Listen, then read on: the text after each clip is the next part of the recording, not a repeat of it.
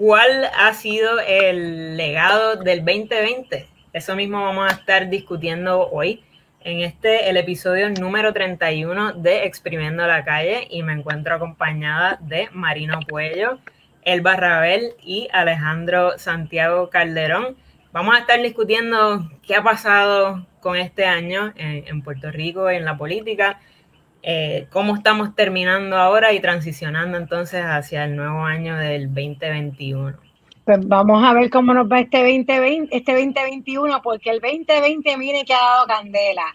En Puerto Rico al menos comenzamos el 2020, mismo día, de 6, no, 7 de enero de madrugada, después de celebrar el Día de Reyes, el, el día 7 de madrugada, aproximadamente 4 y pico, 5 de la mañana, Puerto Rico entero se despertó temblando.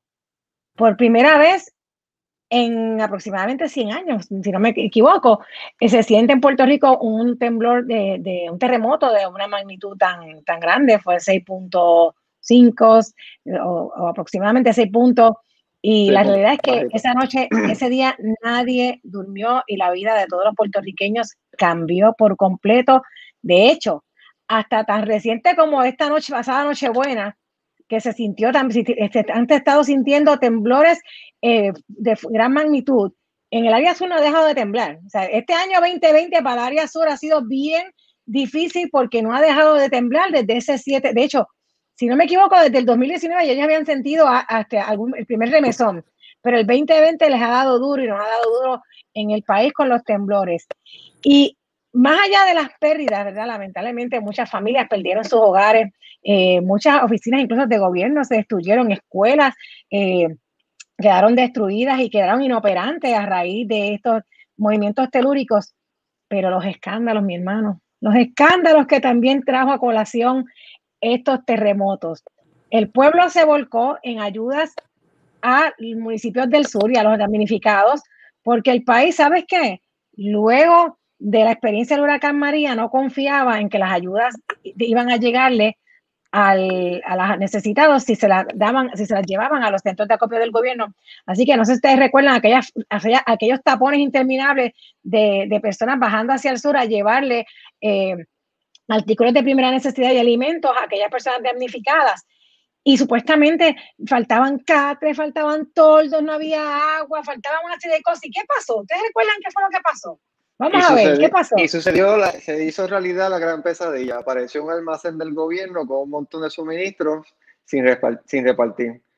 Y ahí colapsó, ahí se fue el gran golpe a la administración de Wanda Vázquez, el gran golpe a la administración de, de, de la alcaldesa de Ponce también, que sabemos que perdió la alcaldía muy relacionado con esto, ¿verdad? Y un gran golpe a muchas otras políticas que, que se fueron, que se vieron involucradas en esto, mucha gente que fueron votadas y, y, la confianza del pueblo en su gobierno llegó, ¿verdad? Ya, no, ya había llegado porque lo que en el 2019 la, la, la, las manifestaciones en Ricky, en contra de Ricky ya lo habían demostrado, pues seguía reafirmándolo esa, esta, ¿verdad? Esto que vimos de, del almacén de Ponce, entrando a marzo, pues tuvimos este, también las la sequías que, que, el gobierno tampoco había dragado, aunque ya se había estipulado desde María que se tenía que dragar, porque por los problemas que había dejado María, pues el gobierno tampoco había dragado, y llegó entonces la que todo el mundo conoce el, el 15 de marzo, si tiene, tiene fecha,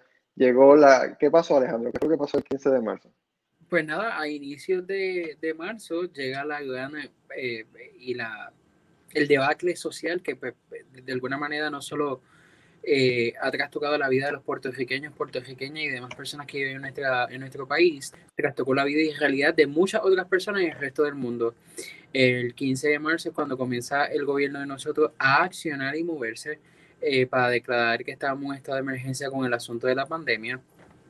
Eh, recuerdo que dos días antes estaba compartiendo en el área de Santurce y con unas amistades y habían turistas. Entonces, quienes traen un poco, ¿verdad?, el, asunto del COVID acá, los primeros casos fueron por turistas, la pareja de italiano, la, la, persona que vivía en el, en el concierto de el Día Nacional de la Salsa. Eh, panameño. Panameño, que eh, eh, fue una de las personas, ¿verdad?, que, que, que, da oportunidad a que el COVID llegue al país por medio de los cruceros que entonces entramos en toda esta polémica de qué debemos de hacer como país en cuanto a si cerramos, no cerramos.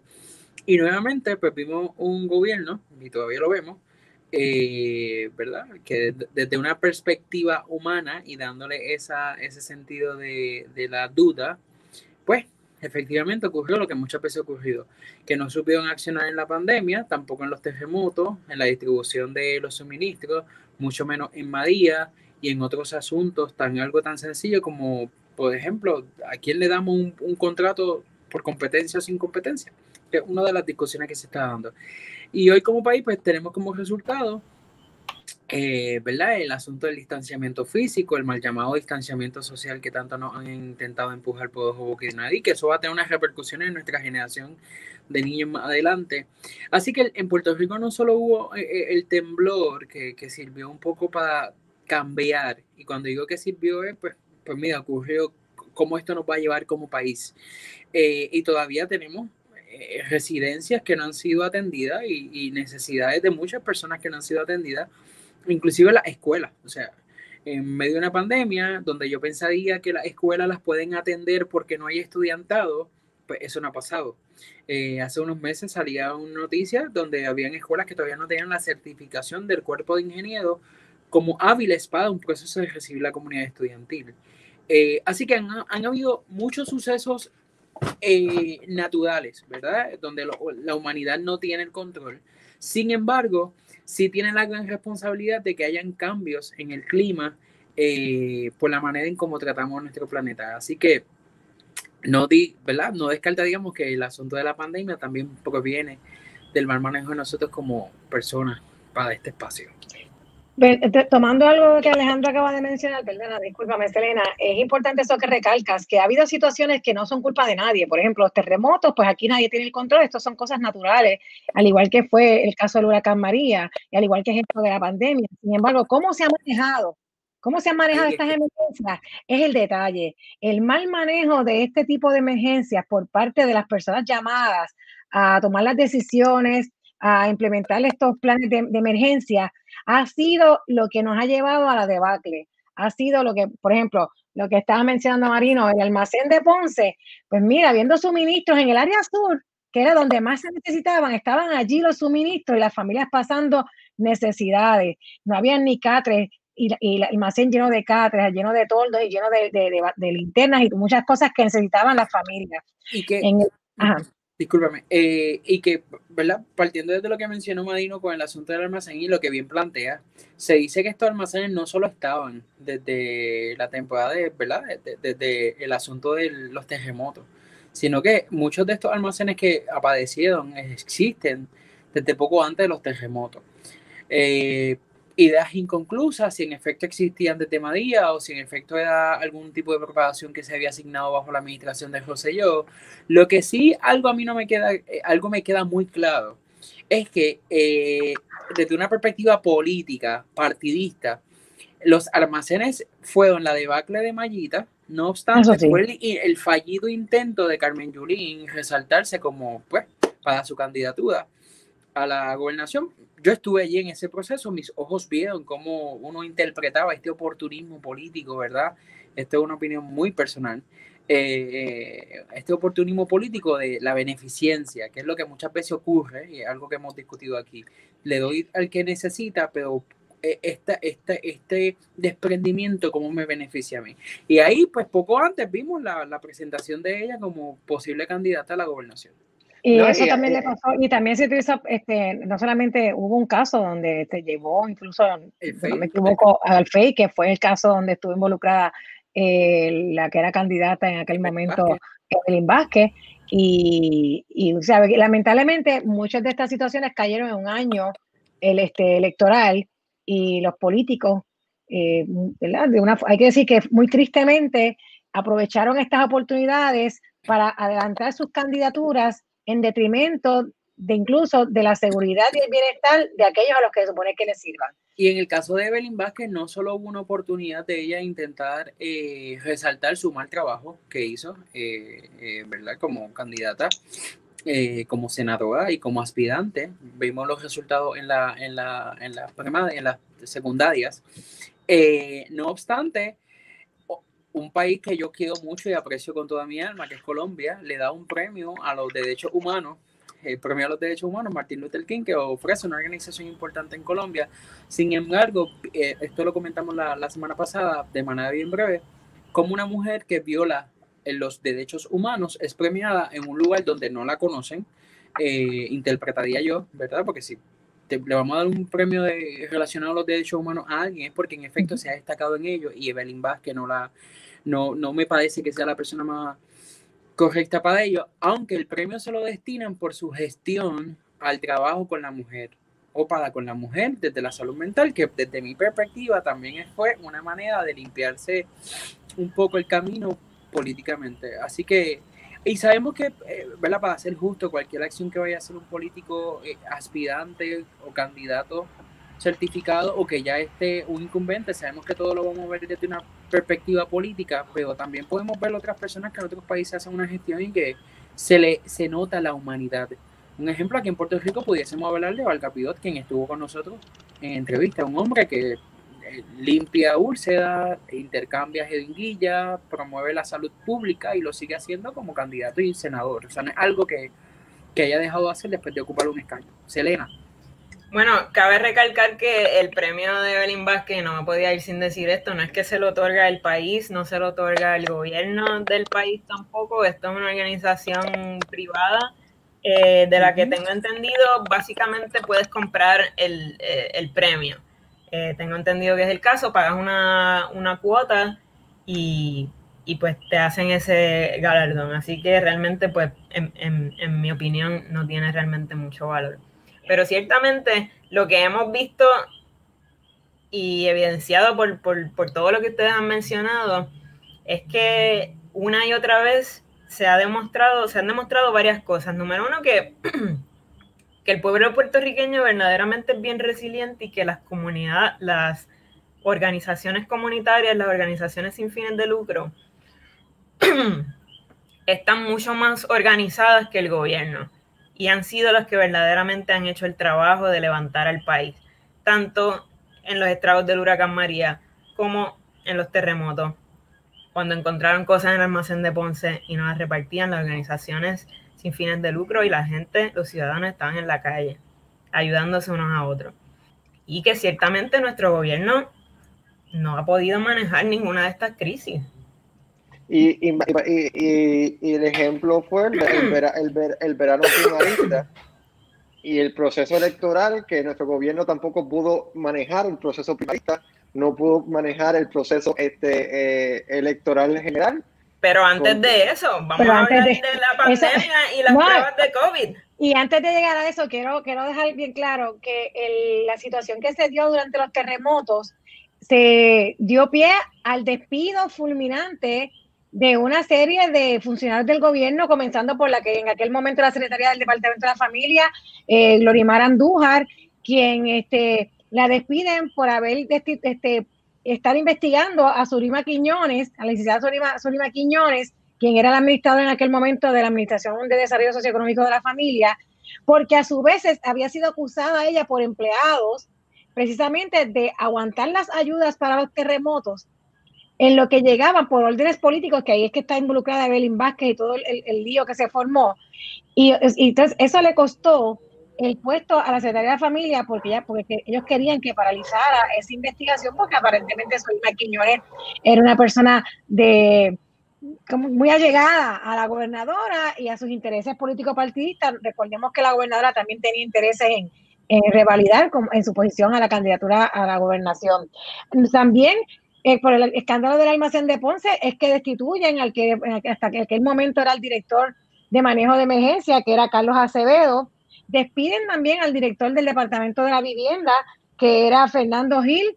Así que, que ese, ese, ese evento del terremoto dio pie a estos despidos. Y entonces viene la pandemia, que ahora entonces que este, Selena quería hablar un poco de, de, de la debacle de la pandemia, que también dio pie a otros despidos. Dale, Selena. Bueno, es que seguimos viendo nuevamente eh, cómo el gobierno improvisa, cómo no tienen personas adecuadas en puestos clave que son los que pueden responder correctamente a, una crisis. Y pues salvar vidas, resolver, ayudar a los ciudadanos. Entonces vemos cómo el panismo, el amiguismo, esta cuestión de la pala, de meter ahí al primo, del sobrino y al cuñado y a los hijos, eh, termina en esto que es que tenemos gente sumamente incompetente en puestos demasiado importantes en el gobierno con mucha responsabilidad, ganando unos sueldazos y realmente no saben hacer el trabajo. Y lo vimos evidenciado cuando se hizo, por ejemplo, las pruebas de COVID. Es una muestra más de cómo nuestro, nuestra clase política ha tratado de aprovecharse de cada crisis para ver cómo guisamos, cómo le damos un contrato a este amigo o a este donante de campaña. Y se, eh, entre, entre otros escándalos, pues tuvo el de la inversión de 3.5 millones de dólares en las pruebas rápidas de COVID que se compraron a sobreprecio. Eh, estamos hablando de más o menos 36 dólares por prueba cuando en el mercado estaban a 20. Y a todas estas les pregunto, ¿alguien ha respondido por ese revolú? ¿Alguien ha respondido por ese todavía, dinero? todavía están investigando y también me a, pensar...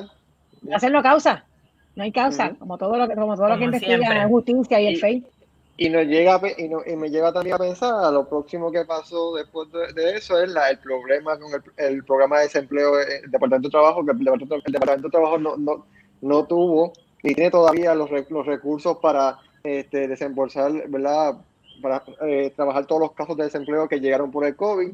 Igualmente, todo el problema con, con bajar el, el, el, sistema que se cayó de, del Departamento del Trabajo, la página que cayó, igualmente la página de, del, del, PUA. del PUA que cayó. Igualmente lo, lo de Hacienda que cayó un, el fraude, el fraude, el fraude en el PUA, el fraude el fraude en el PUA de, de, de los estudiantes de, la... De la bueno, es que eso también se ha quedado prácticamente en nada. y no solamente de los estudiantes, es un esquema de muchas de muchas personas que, que Los empleados públicos también que, que, reclamaron el PUA sin, sin poder. Exacto, eh, no, no, no, que no se nos olvide que todo este escándalo de las compras fallidas del COVID eh, y todas las malas decisiones del Departamento de Salud llevaron al que era en aquel entonces secretario del Departamento de, la Salud, de Salud Rafael Rodríguez, a presentar su renuncia, o que le, le, pidieron o presentó la renuncia. Y, y recuerdan a Mabel Cabeza. La amigui de nuestra gobernadora, que ahora la subieron de puesto. Exactamente, porque así es como se premian a la gente muy, muy, muy, la gente muy profesional y muy preparada en este tipo de, de gestión. Y, y las vistas que, hubo, el, el, la Cámara fue la que hizo unas una vistas eh, relacionadas a estas compras, esa, esa, esa, eso ha quedado prácticamente en nada. Recientemente salió como que habían hecho un referido al, al FEI, pero lamentablemente en el FEI todas las investigaciones últimas que se han presentado en el Departamento de Justicia han llevado a nada. También el escándalo en el Departamento de la Salud este, y precisamente Mabel Cabeza llevó a la renuncia de la que sustituyó a Rafael Rodríguez, que era Concepción, la doctora Concepción Quiñones de Longo, y eventualmente el de su hija como secretaria de Justicia, que era Denise eh, Longo Quiñones. Longo Quiñones. Así que, que ha, ha sido un año, un, un cada evento ha desembocado en renuncia y renuncia porque entre ellos, me dice por ahí, entre ellos mismos están, estaban comiendo los rabos. Oye, y muchos despidos, muchos despidos, porque no olvidemos ese periodo que, es, que, que se sintió sumamente dictatorial en cuando la gobernadora básicamente estaba eliminando uno por uno sus diferentes enemigos en los diferentes puestos de agencia. No, y, y, y, me recuerda, hablando del FEI, que este mismo año el FEI determinó que no había causa en el chat, en el chat de Ricky para, para, para, para, ¿verdad? para presentar algún tipo de, de, de, de acusación. También fue este mismo año. Por eso, por, eso, por eso es que yo, por eso es que menciono de que no pasa nada, porque todas las investigaciones que, que ha llevado a cabo y que se han presentado al, al, ante el panel de, de la, de, de, de Oficina del Fiscal Especial Independiente, resulta que ninguno ha tenido los elementos, no ha habido los elementos para, para, para, para proceder. Eh, así que, que lamentablemente, no solamente el chat, porque hubo algo más, hubo algo más que, que, que tampoco, ay, de hecho, yo creo que lo del almacén de Ponce también se ha quedado como que en nada. En estos días eh, refirieron a, Carlos Acevedo, pero más allá de él, y, la realidad es que, estas situaciones eh, han hecho que el pueblo pierda más aún la confianza en las instituciones de justicia. Y, más cuando tenemos, cuando tenemos personas arrestadas también por diversos esquemas, como recordemos eh, María Milagros Tata Charbonnier. Oh, y, su compañero Nelson Alonso, Nelson del Valle, no recuerdo. Eh, ambos arrestados por el mismo esquema al que le llaman kickbacks, donde contratan a alguien para su oficina, le inflan el salario y entonces la persona debe, como intercambio, depositarle dinero. Esto lo hacían eh, muy poco inteligentemente a través de ATH móvil y el FBI investigó y se lo llevó arrestado. Y también el escándalo de los empleados fantasmas en el gobierno, aquellos que tenían un negocio de crepas, pero a la misma vez aparecían este, en el, en el Senado.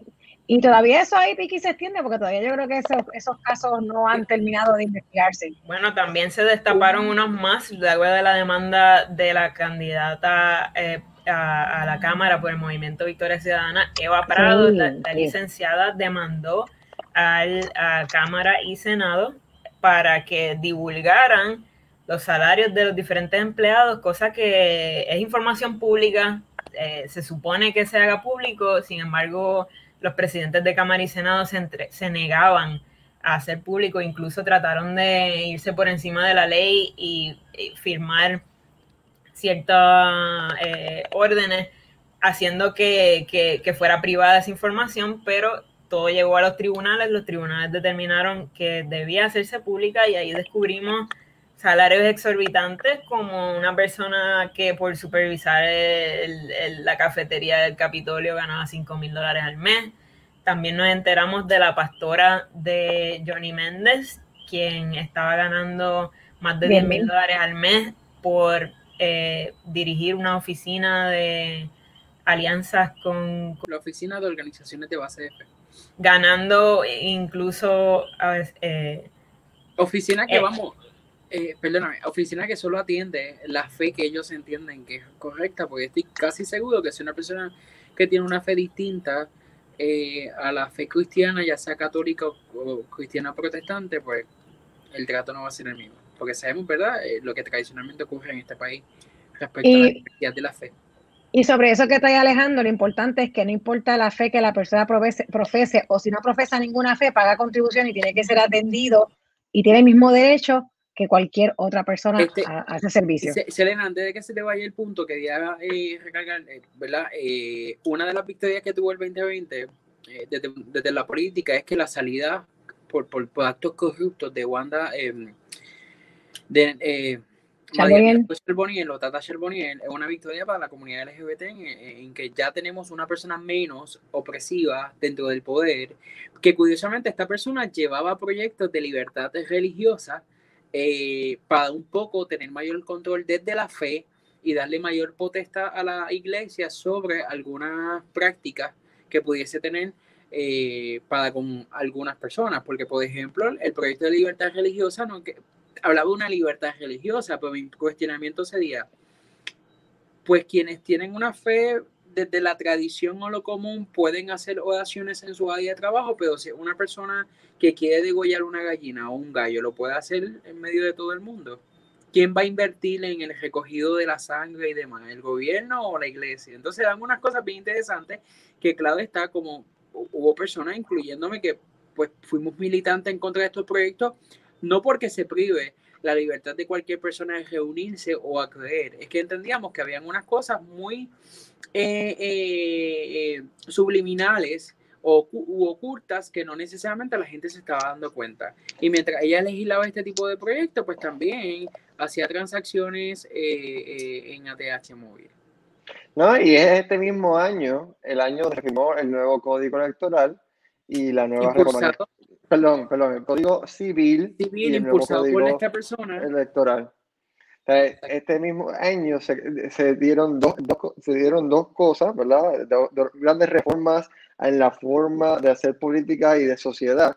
bien importante y se hizo en, en, tiempos pandémicos, lejos de la, de, la, de la, mirada pública y específicamente la, la, reforma electoral, pues tuvo sus consecuencias en el proceso electoral, que fue una maravilla y todo salió bien y tuvimos dos de, de los mismos.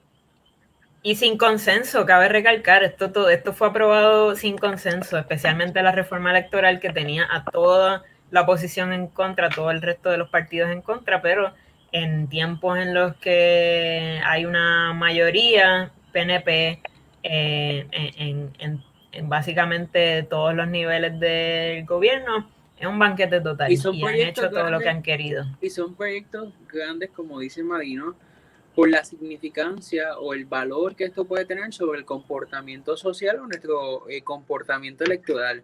No porque vengan a sumar al desarrollo de nuestra sociedad, porque sabemos que tanto el Código Civil como el Código eh, Electoral o ambos proyectos en sus distintas necesidades de atender han sido muy nefastos y han sido un error político para muchas personas, tanto así que, eh, ¿verdad? Estamos a cincuenta y pico de días de las elecciones, eh, si mis cálculos no me fallan, y todavía vemos las consecuencias de un proyecto de ley que fue aprobado eh, ¿verdad? por la mayoría PNP, que es la misma que se está ¿verdad? Eh, tomando ventaja en este asunto.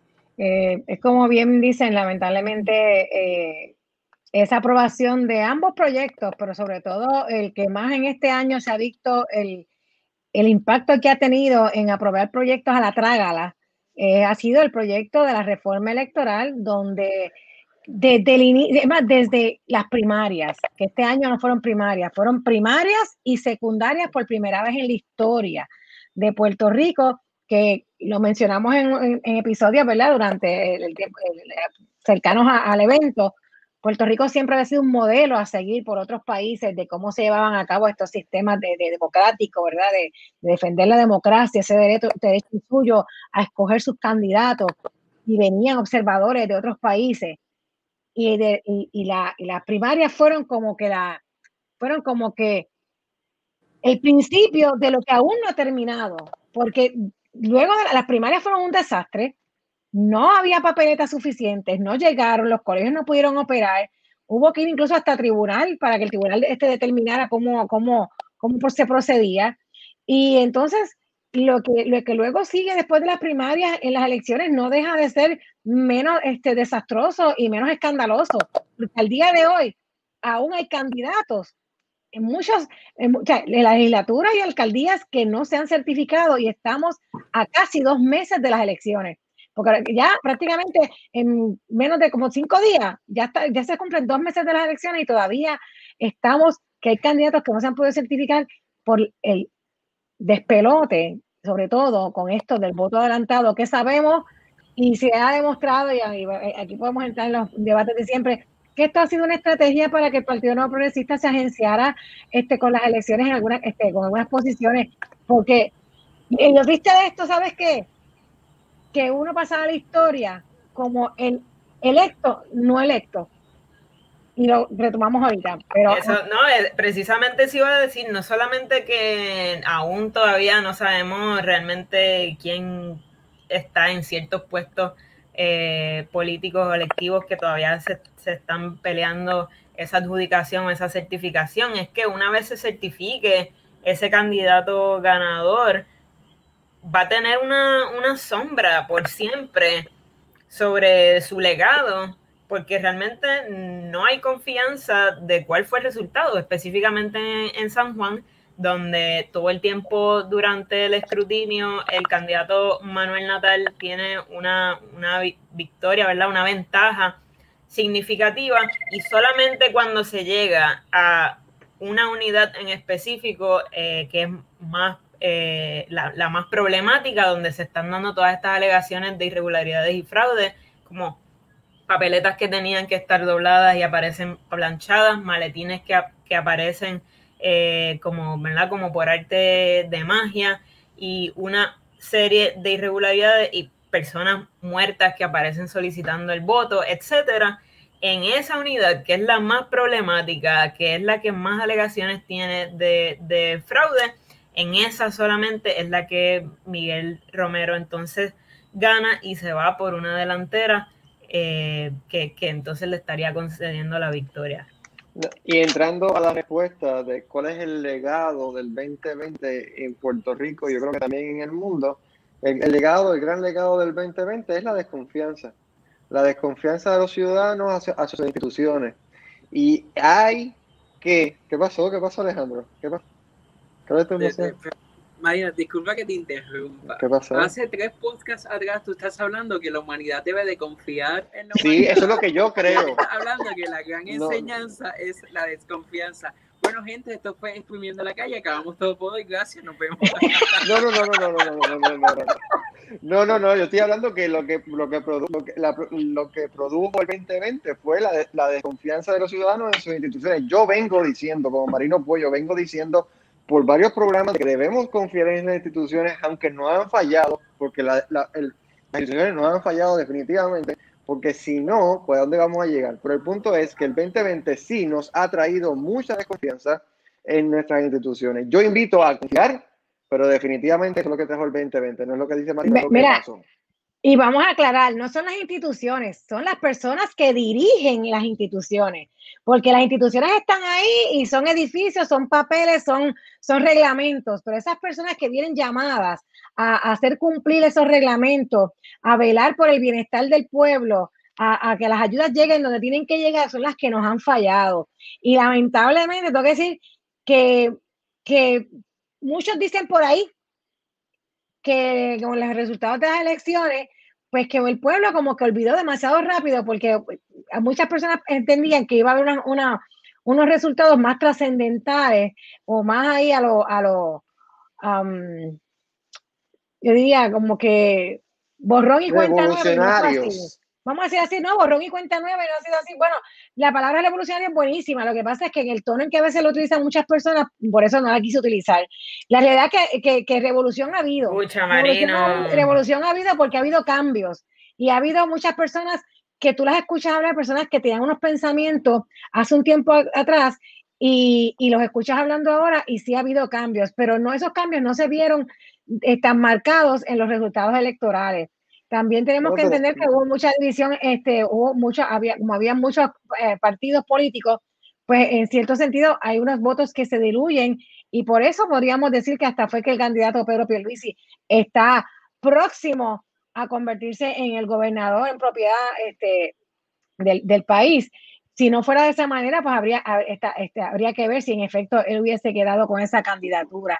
Así que, que la realidad es que, que, pero el sistema electoral de Puerto Rico, si algo ha quedado en el, en el 2020, es que ha quedado bien lastimado, bien lacerado, y, y, hay que ver cómo eso se enmienda de cara a un próximo, ¿verdad? Este comicio electoral, este, esta administración entrante y esta legislatura nueva tiene eh, tres años, por decirlo así, para ver cómo enmienda todos estos daños que han hecho, a ver si en las próximas elecciones eh, se puede confiar un poco más en que esos resultados y que ese proceso sea de confiar, porque en estos momentos hay mucha desconfianza todavía. Y no lo digo yo, usted habla con las personas, usted converse, ¿verdad? Con otras personas de diferentes ideologías, porque si usted se junta con el que piensa igual que usted, pues va a decirle lo que usted dice. Y escuche, escuche.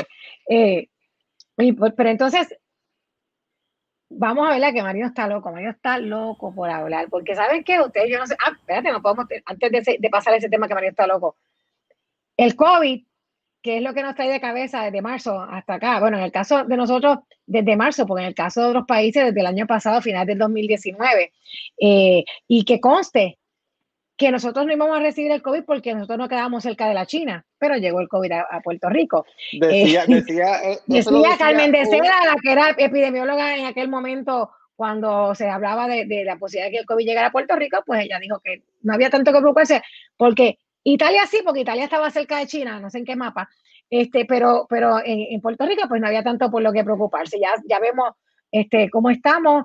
Eh, hoy aproximadamente habían setenta y pico mil casos este, confirmados positivos en Puerto Rico y sobre mil y pico de personas que han perdido la vida a consecuencia de este virus. Pero una buena noticia, una buena noticia, hay vacuna. Hay vacuna por lo menos eso es una luz al final del túnel para muchos y lo estuvimos discutiendo en episodios pasados. Pero Marino, te quiero preguntar, no sé si ustedes, Marino, te invitaron. No, no, Marino no, está invitado, Marino está invitado. ¿Ustedes creen que Marino merece, está invitado o no está invitado? Yo, yo tengo la, la yo tengo yo tengo ya la prueba negativa, o sea, yo puedo Porque, porque, porque estamos hablando, ¿verdad? De, de lo que ha sido el 2020. Pero, ¿cómo va a cerrar este 2020? Vamos a ver, ¿cómo cierra este 2020?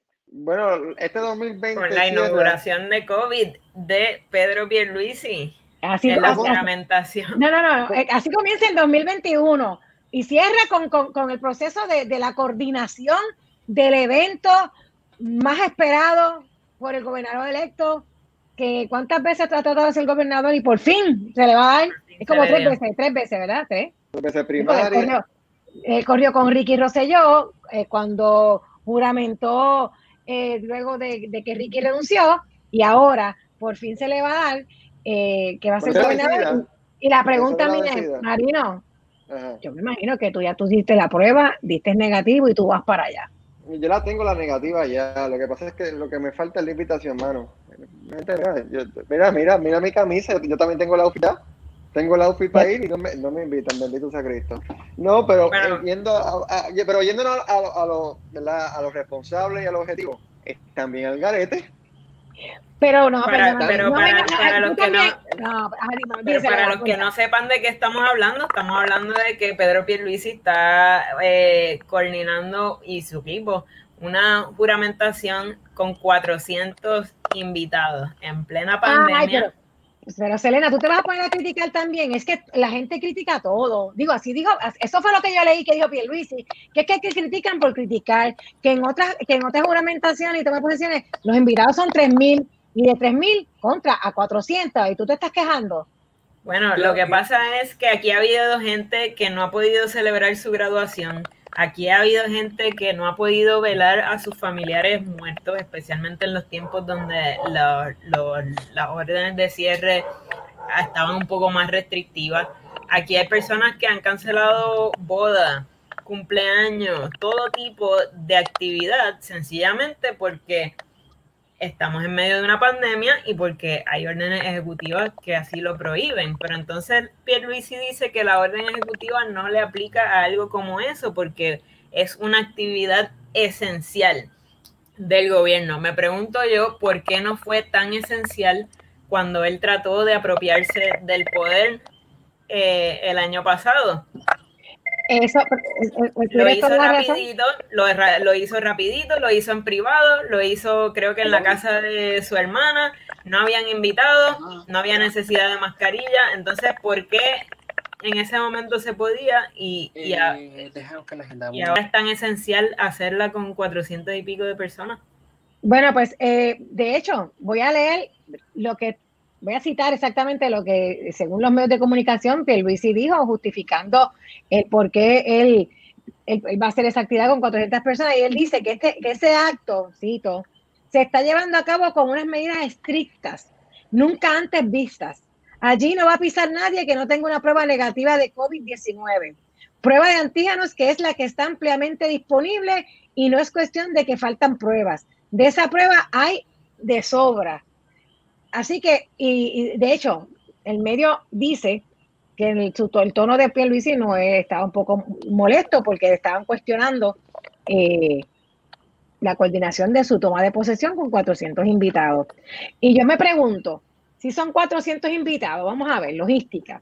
Son 400 invitados. ¿Cuánto, es, ¿Cuánto se supone que es el espacio que debe haber entre persona y persona? Mínimo pies. seis pies. Seis pies. seis pies. Y la, la juramentación, ¿verdad? La toma de posesión se lleva a cabo en las escalinatas del Capitolio. Usualmente, no siempre, no siempre. Bueno, según, según lo- lo- los planos que han presentado en, los- en el medios, este, allí, allí, Va todavía allí, está contemplado, va a estar allí. ¿A dónde van a llegar las sillas? ¿Al Puente Dos Hermanos? Bueno, No, porque quizá a la a lomita, poner- a la lomita de los vientos. Yo supongo que van A a la ver. los vientos. eh, Ajá. Tú sabes que para sacar a Ricky hubo diferentes manifestaciones. Hubo yate, lancha, jet ski, caballo, bicicleta. Pues yo supongo que van a haber eh, equipos motorizados acuáticos como botecitos, balsa, este yate. No ahí, sé. ahí va a estar, O sea, ahí va a estar el equipo ahí va a estar el, el equipo acuático de, de la- del municipio de Cagua, que el que decía Norma Bulbo. Exacto. Eh, Norma, Norma Bulgo, con toda su experiencia y expertise, Eh, oye, ustedes siempre criticando, mira, ya hemos sacado aquí la gente más. ¿Viste? ¿Viste? Por eso, y, o sea, la alcaldesa de Cagua propuso, ¿verdad? Que ya quería tener toda una flota para atender la necesidad del tráfico de drogas eh, eh, por cuerpo marítimo en Cagua. Eh, eso, eso es como los restaurantes que hay nuevos en el área de Torrey que venden langosta fresca en, fuera de cuerpos de agua. Es una cosa así similar. Pero, pero eh, yo lo que les puedo decir es que hablando en serio, hablando en serio, la estamos bromeando esas cosas, pero eh, yo estoy hablando en serio. forma de no, yo sé que tú estás hablando en serio. Tú estás viendo una alternativa de cómo es que esas 400 personas van a estar manteniendo distanciamiento y cumplir con las normas establecidas por el mismo gobierno. Claro. El gobierno de Selena, eh, nadie, muchas bodas han cancelado. Hace poco se metieron a un restaurante, a un local y le cancelaron la boda a una persona como por no coordinador de eventos. Esa toma de posesión lo dije bien, ¿verdad? Es que estaba chisteando ahorita y, va a haber toma de posición del gobernador y toma de posición del COVID. Eso era bonito haberlo hecho en el morro. Allí hay terreno para hacer esa... esa Pero el morro es federal. Exacto. El, Porque el morro es federal. colonia y todavía pues no decidimos si va a ser el estatus, este, el estadity va a llegar o la independencia, pues eso también es consecuencia. No obstante, existen otros espacios, por ejemplo, existen coliseos, estadios con la capacidad para, o mira, o al final del día, hazlo virtual, no hagas nada.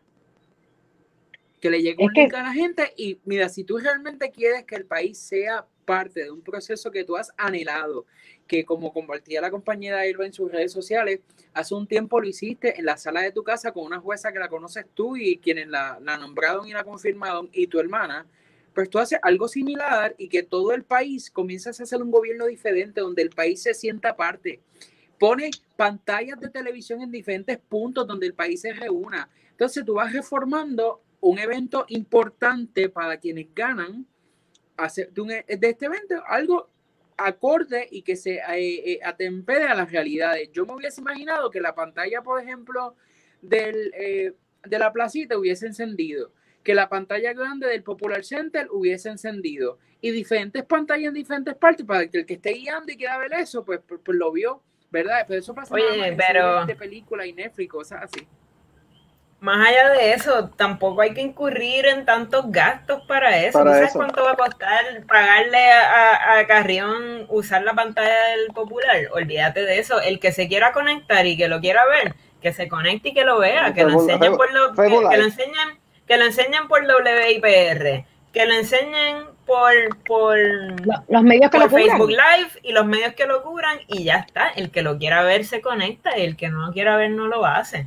Pero gastar tanto dinero y exponer tanto a la gente me parece totalmente insensato y me parece, tal y como los terremotos nos dieron esa primicia al inicio del año de que el año iba a, maybe a estar bien feo, esta manera de empezar el gobierno y de, y, de entrar y de constituir su gobierno con berrinches casi, molestándose porque la gente le pregunte y le cuestione eh, estas decisiones y, e irse por encima y decir, bueno, esto es lo que yo quiero y, y, lo vamos a hacer como quiera, me parece un mal augurio, pero, recuerden que, que nos espera. Que eso es propio de, de negritos y de pretitos que se dedican su vida a, a, fregar en un restaurante y que son pues siempre han estado, ¿verdad? Bajo órdenes de otro y oprimidos y que un día pueden comer pan y otro día comen galletas y sufren como el pueblo. Pues, pues el claro.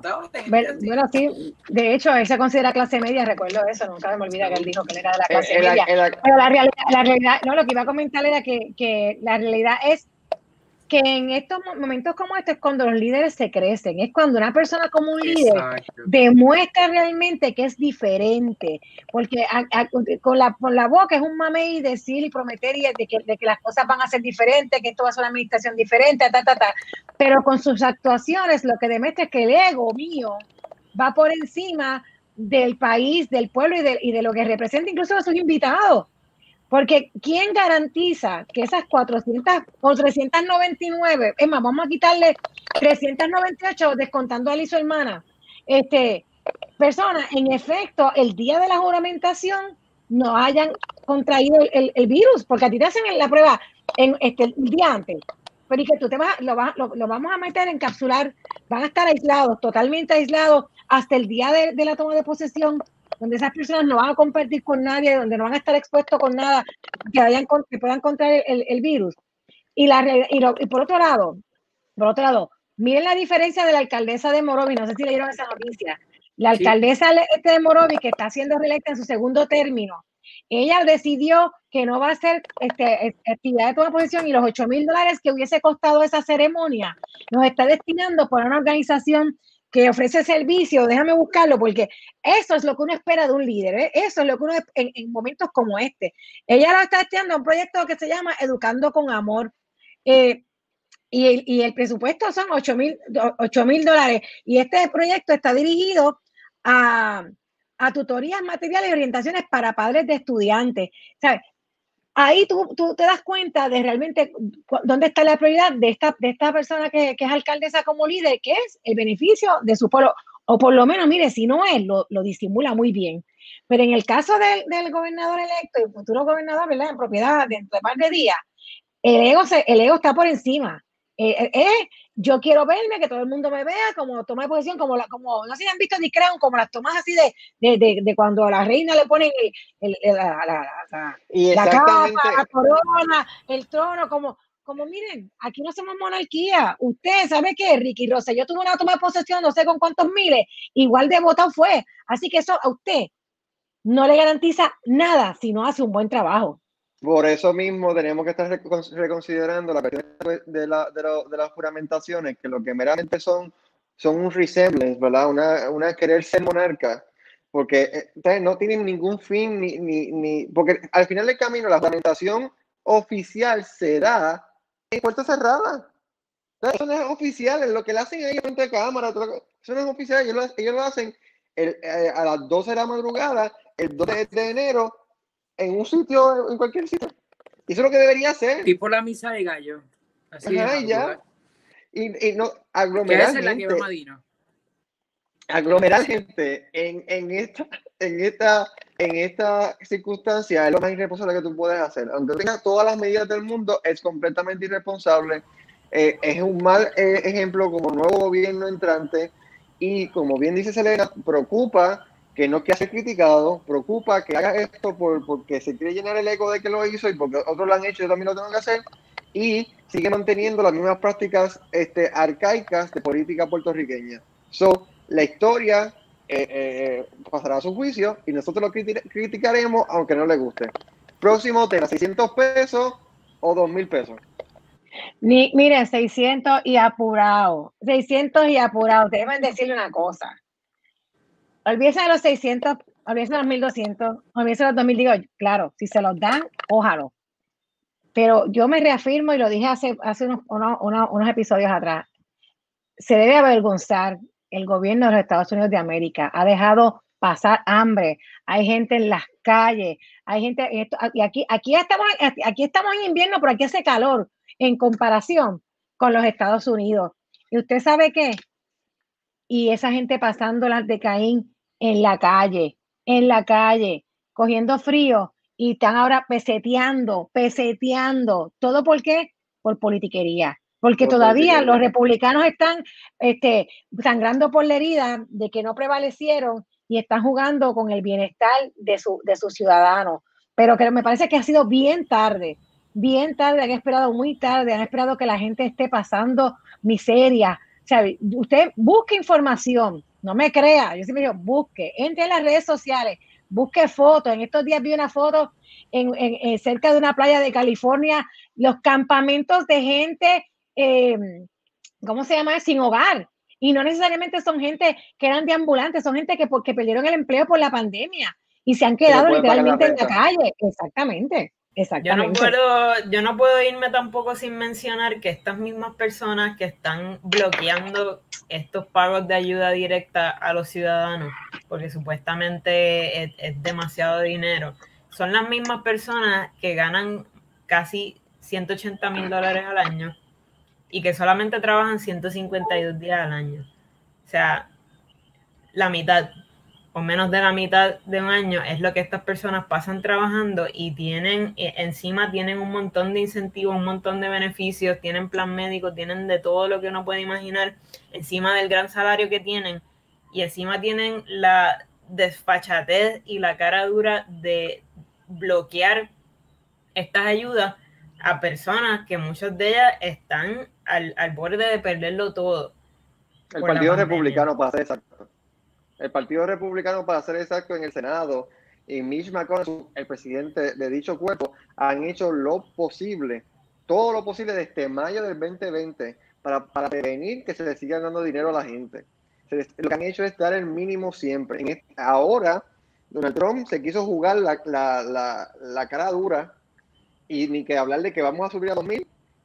Y lo que estaba haciendo realmente era obstaculizando los 600 que meramente pudieron negociar entre republicanos, porque los demócratas hace rato quieren 2.000 y, y querían más de 2.000 mensuales. Y los republicanos no se llegaban de acuerdo entre ellos mismos en el Senado para, llegar, para hacer 6. Por eso bajaron, bajaron de 1.200 hasta 600, porque había republicanos que no querían nada.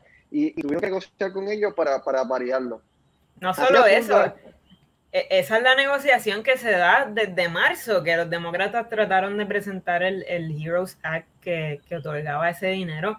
pero incluso, desde mayo. Pero incluso ahora, eh, la, la, la Cámara presentó una enmienda para subir la cantidad de dinero, aumentarla y la volvieron a bloquear. O sea que estos, estos republicanos no solamente llevan obstaculizando todo el proceso desde mayo, cuando por fin llegan a un cierto happy medium de unos 600 dólares que son migajas, y lo estuvimos discutiendo en el episodio pasado, se presenta una enmienda para subirlo y vuelven y la bloquean, específicamente Mitch McConnell, el líder, el líder de los republicanos en el Senado, que es un hombre que tiene ochenta y pico de años, si usted lo ve, ya tiene hasta los labios azules y los dedos de las manos violetas. Ese hombre está a punto de morirse y sigue teniendo un, poder increíble sobre, sobre las vidas de, de, tantas personas. Y volvemos, 600 dólares, que es una migaja cuando tenemos países como Nueva Zelanda, Canadá y muchos otros que han estado otorgando 2 mil dólares al mes continuamente, no solo un cheque de una vez, como, como, como siempre es el caso aquí eh, eh, en, este, en estos gobiernos, continuamente, dos mil dólares al mes o 600 dólares semanales en el caso de Nueva Zelanda. Sin embargo, la nación más poderosa del mundo, la nación más rica del mundo, la mejor del mundo y a la que todos deberíamos esperar, eh, aspirar a anexarnos porque es la cosa más grandiosa, tiene cientos de miles de personas muriendo literalmente de hambre y de frío en la calle y ni siquiera pueden enviar ayuda directa ni tampoco tener un sistema de salud gratuito y universal para la gente. Hablando de Marino, a, ver si alguien me aclara. Salió hoy en, los medios que aquí en Puerto Rico están condicionando la entrega de esa ayuda a aquellas personas que han rendido la playa del 2019. Como la otra vez. Ese, dinero, ok, por la pregunta, ¿este dinero viene con ese requisito o esos son inventos de aquí para seguir obstaculizando que la gente reciba los fondos? Porque ese dinero es del pueblo. O sea, ese dinero, aquí la gente, miren, ¿sabe qué? Sáquese de la cabecita que eso es un regalo y que le están haciendo un favor y qué bueno el gobierno, mira para allá qué bueno el gobierno americano o el gobierno de aquí, mire, no, ese dinero es suyo Aquí, y aquí siempre le ponen como que, como que piedras en el camino para recibir esos fondos, porque estos fondos son para todo el mundo.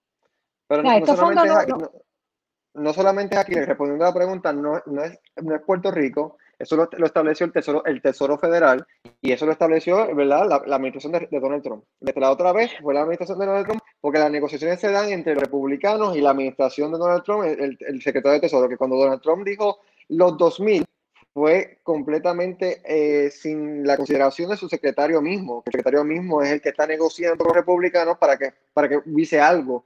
Y entonces, entre ese algo, las reglas del juego las pone, las reglamentaciones las pone este, el tesoro. Y por eso es que los chavos no van a llegar pues a enero, van a llegar en pues, pues, febrero. Pues peor aún, porque la gente sigue la gente sigue pasando, mientras tanto, la gente sigue pasando hambre, la gente sigue perdiendo sus casas, la gente sigue en las calles este, sin, sin, sin hogar pasando necesidades y los que viven en la comodidad y los que no les falta nada y los que están calientitos y los que comen todos los días, les importa poco. Abran los ojos, mi gente, que la gente este, fanatiz, como es, es fanática, idolatra muchísimo a los políticos locales y los, que, y los, y los de Estados Unidos y de otros lugares. Y saben que lamentablemente, en la mayoría de las veces podríamos decir, a los políticos lo menos que le importa es usted. Eh, pero nada, vamos a ver, lo importante es que todo lo que venga usted recíbalo porque bastante necesidad que, sea, que, están pasando por ahí, este, alguien puso que, que además de eso pues le daban pan y miren, ¿saben qué? El costo de vida está tan caro que con todas las ayudas que están dando, incluso a la gente no le da. Y aquí en Puerto Rico conozco, no sé si ustedes, pero yo conozco de gente que, que está hasta regresando a Puerto Rico, porque la situación en los Estados Unidos es tétrica en términos económicos, porque los costos de vida ya son mucho más altos que acá. Aparte, así que, el, problema de la renta, por ejemplo, la renta. muchos americanos viven de renta que, son que, le paga a otros, otros ciudadanos para, para que por, por la propiedad. Estadounidenses. Entonces, hay, hay, hay, un choque. Si yo, te, si yo te, dejo de pagar, tú dejas de generar. Y entonces hay, hay una consecuencia este, doble. Aquí en Puerto Rico, mayormente la gente tiene deuda con el banco. Entonces, si el banco deja de generar, pues es el problema del banco. Pero aquí, eh, y los bancos tienen seguros de, de, de, para esto y toda la cuestión. Pero en Estados Unidos, mayormente la cuestión es entre mismos ciudadanos y las consecuencias son duplicadas porque por eso, está generando por rentar y el otro que no puede no puede pagarte la renta y se queda sin y, lamentablemente ha habido ya vamos prácticamente ahora en, en, en, en marzo pocos meses quedan para, para que prácticamente llevamos un año en esto y no se, ha, no se han logrado crear eh, algún tipo de, regulaciones o algo para ayudar a que el ciudadano no se quedase en la calle. Pero miren, nada, yo sé que, que hay muchos más temas, pero debemos ir cerrando. Yo sí me gustaría ver a decir, y, y, y ustedes, eh, que no sé qué piensan, de que Independientemente, como ahorita dijo Marino, pues miren, hay que siempre tener este, esperanza, siempre hay que tener actitud positiva. Eh, la vida se trata de esto, la vida se trata de, de, sobrevivir, la vida se trata de enfrentar pruebas, de muchos procesos de aprendizaje. Todo lo que hemos vivido este año nos ha hecho este, más fuertes, nos ha, nos, ha, nos ha traído otras perspectivas de la vida, nos ha dado, nos ha ampliado conocimiento. Siempre busque qué yo aprendí de todo esto este, tan, tan difícil que, he tenido que vivir en este 2020. Y el 2021 no, va, no, no, será, no será diferente, vendrá con sus nuevas pruebas y nosotros tenemos que seguir en la lucha. Y usted recibe el 2021 con los brazos abiertos con todo aquello que, que traiga. Y, y, pidiéndole, ¿verdad? Eh, mucha fortaleza a aquellas personas que son cristianos o que, creen en, una, deidad, en una, fuerza suprema. Usted pídale eh, fortaleza para poder sobrellevar todo lo que venga más adelante. Siempre tenga mucha fe, sonría, sea feliz y, no le tenga miedo a lo que venga. Nosotros vamos a celebrar el 2021 también, así como celebramos el 2020 por todo aquello que, que, que ha significado. Nada, y, aunque aquí criticamos mucho la política, pues también eh, no, no, podemos también dejar de decir que hay solución a todo. O sea, nosotros criticamos porque realmente también presentamos soluciones. Y verdad queremos que todos ustedes eh, que ven exprimiendo sean parte de la conversación porque juntos vamos a buscar soluciones. Y juntos nos vamos a dar cuenta que no eres tú el único que está pasando por esto. Somos todos pasando por lo mismo y eso hace que la, que la carga sea menos. Y igualmente tenemos que darle el lado positivo a todo porque este año ha sido de muchas bendiciones para muchos, inclusive para mí. Yo, yo tengo, tuve, tuvimos la experiencia de crear Escribiendo la Calle, creamos Escribiendo la Calle, una experiencia fenomenal para nosotros, de conseguir nuevas oportunidades de trabajo. Inclusive ayer le pedí matrimonio a mi, a mi novia y me dijo que sí. So que sí, este, el 2020 ha sido fenomenal y, y, y bueno, lo que viene, lo que viene que por eso digo que el 2020 trae muchas pruebas en la vida, eh, trae muchas tomas de decisiones, trae muchas cosas de crecimiento y aprendizaje, eh, pero la realidad es que este, sí, agradecer mucho también a todas aquellas personas que nos han estado apoyando desde que iniciamos este proyecto, que lo comenzamos en medio de la pandemia. Es un proyecto que se comenzó en medio de la pandemia. Este será nuestro último episodio de este 2020 hasta el 2021 que comenzamos con nuevos bríos y con nuevos, este, con nuevas ideas. Selena, ¿tienes algo que decir? Y, y, comenzamos también siempre listos, fiscalizando para ustedes, para que sigamos tomando decisiones informadas, para que estemos conectados con todo lo que nos afecta a nosotros, porque todas estas decisiones que están tomando estas personas inciden directa o indirectamente en nuestra vida. Así que eh, gracias por acompañarnos durante todo este año pandémico, por su apoyo y por el apoyo que nos estarán dando en el año por, venir. Apreciamos mucho su sintonía, sus comentarios, su apoyo. Y felicidades, Marino. Te deseo lo mejor en, esta etapa para ti y para Dafne. Gracias. Alejandro cuenta. Bueno, gente, pues eh, yo tengo muchas cosas que por las cuales agradecer. Eh, otros golpes que fue un poco más fuerte, eh, como pérdidas de personas muy importantes, todos los embates que nos trajo el 2021. sin embargo, estoy sumamente agradecido porque en el 2020 yo proyecté ser parte, o, al menos ser parte de crear un podcast y soy parte de Exprimiendo la Calle, que eso para mí es motivo suficiente para agradecer y decir que me sirvió como un oasis eh, dentro de tantos procesos que uno, ¿verdad? Como persona pasa. Así que este 2021 seguimos viniendo florecidos, como normalmente llegamos, y, y venimos con más fuerza para seguir dándole a ustedes la, una perspectiva diferente a la discusión sobre temas de interés y asuntos que de alguna manera u otra, como, decía, como dice nuestra compañera Selena, inciden en nuestro comportamiento. Así que vamos a exprimir ese 2021, mira, hasta sacarle la última gota de eh, su jugo para nuestra gente. Bueno, y eh, ya finalizando, agradezco a los compañeros Marino, Selena, Alejandro por aceptarle eh, ser parte de este proyecto. agradezco también a nuestro productor, asistente, director de todo, que está en la cámara, James Link, que ha estado con nosotros apoyándonos durante todo este tiempo. Gracias, James. Gracias a todas aquellas personas que de una forma u otra, Sandra, Cristian del Valle, que nos dan la mano. Así que gracias y será hasta el episodio próximo en el 2021. Hasta, el año que viene. Hasta el año que viene. Y miren, vayamos preparándonos porque tenemos boda pronto, los brillos hay que sacarlos. Te buscan, Madino, te buscan. ¿Quién me busca? Año viejo. Marino, por favor. Bueno, felicidades, nos vemos hasta el 2021. Que la pasen bien. Bye.